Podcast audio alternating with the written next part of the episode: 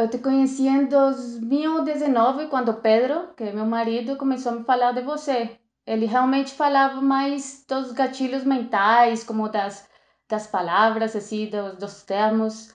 Ele não falava tanto assim, o Érico, o Érico, ele falava assim dos gatilhos mentais, e que a autoridade, tá, tá, tá. Aí, é... mas eu não prestava muita, muita atenção. Assim, eu estava muito concentrada no trabalho e, e deixei passar um pouquinho e não, não, eu não tinha nem Instagram. eu não gostava de olhar celu é, ficar no celular assistindo YouTube e essas coisas. Então eu não conseguia seguir ele. Ele sim ficava o tempo todo escutando você. Ele ficava escutando, ele estava fazendo várias coisas e sempre estava no com seus podcasts. E eu não. É, mas ele continuava falando nas reuniões o tempo todo, vocês deveriam começar a fazer isso. E eu, não. Agora não, estou trabalhando, não dá tempo, não, não consigo fazer isso. Eu trabalho com, com duas empresas, com a empresa que eu tenho com o Pedro, que, que é uma empresa de publicação, de autopublicação e impressão de livros, e também trabalho com a empresa, uma empresa familiar com meus pais e meus irmãos, e eu trabalho com essas dois, duas empresas, então realmente o tempo é bem apertadinho. O que aconteceu é que o negócio começou a mudar, porque foi em março do ano passado, não, que começou essa loucura, é que todo mundo foi para casa e falaram tem que ir para casa, acabou, fechou tudo, e resulta que, que as ventas caíram, porque nossas ventas principais são ventas feitas para instituições e para o Estado também, mas eles cortaram tudo.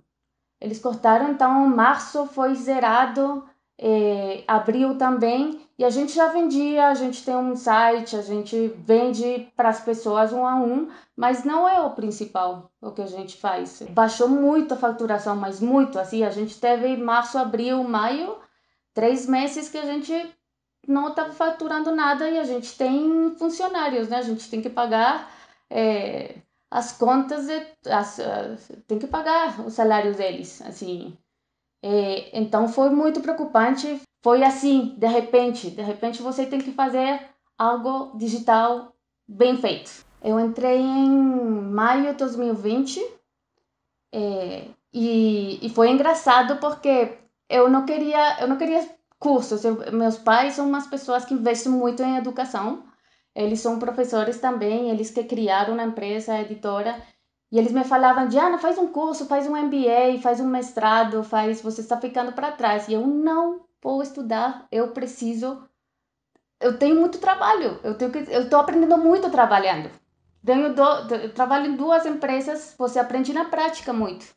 Num MBA, que, que eles vão, vão ficar me falando coisas que eu devo fazer, que blá blá blá. E eu falei, não vou fazer curso não. Ficou assim. E aí eu, foi engraçado porque meus pais falaram: Ah, você não queria curso e agora está comprando curso do, do Érico. Eu falei: Mas é que eu acho que parece, parece bem prático, assim. Parece que eu não vou, eu vou comprar e vou ver como é que é, porque realmente eu não quero blá blá blá, assim. Eu não quero isso, eu quero prática, eu quero saber como é que eu posso fazer a metodologia. Eu sabia que tinha que fazer o curso. Então eu dupliquei assim, domingo, ter café da manhã, almoço, assistia seus aulas enquanto almoçava. Eu falei, nossa, tem que começar a fazer logo, porque é muita coisa para fazer. Você entra, vai começando a entrar e é um mundo infinito. Eu falei, vamos fazer porque porque acho que é a única opção neste momento que a gente tem. A gente já fazia cursos virtuais, a gente também faz formação na empresa, formação presencial e virtual, só que a, a, a, os cursos virtuais não eram tão. a gente não vendia tanto assim. Então a gente eh, pegou uns dos autores, que, que, que é autor da gente, de um livro, e falou com ele, e ele falou que ele tinha um curso que poderia fazer, tá, tá, tá, e eu falei, tá bom, vamos fazer com ele semente pessoas que querem aprender a fazer guias pedagógicas. É uma ferramenta para os professores, um instrumento para eles assegurar a aprendizagem dos, dos seus estudantes. Antigamente, é, eles tinham, e acho que ainda um pouquinho, eles têm uns livros onde eles têm tudo o que eles têm que fazer. Mas agora, por exemplo, na Colômbia, o Estado falou: não, não vai, não é obrigatório ter mais livro. O professor é livre, ele que sabe como que tem que fazer as coisas, então vai lá e tenta fazer seu trabalho.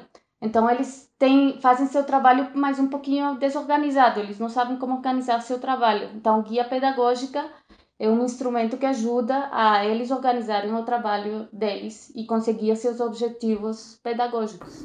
Então eu fiz um semente e, e tentei fazer da melhor maneira. A gente fez 60 vendas e faturamos em pesos colombianos são 15 milhões, em, em, em, em reais são 23 mil. Para a gente vender 60 cursos é, em um tempo limitado, a gente normalmente não conseguia. A gente vendia 15 cursos, aí tinha que, que, que deixar para mais para frente para completar o grupo então mais outros dois meses. Então foi legal, foi como, ó, são 60 pessoas que estão entrando no curso. E, e isso foi com esse tipo de esforço. Imagina se eu consigo fazer mais, me esforçar um pouquinho mais, fazer melhor e ver o que, que dá. Eu fiz outro semente que deu é, 37 mil é, de faturamento e em novembro a gente sim conseguiu fazer o, o interno. E aí baixou um pouquinho para 24 mil, para 62 de novo. Então, janeiro que a gente, eu, a gente se preparou, todo, tudo dezembro, é, a gente estudou muito, muito, muito.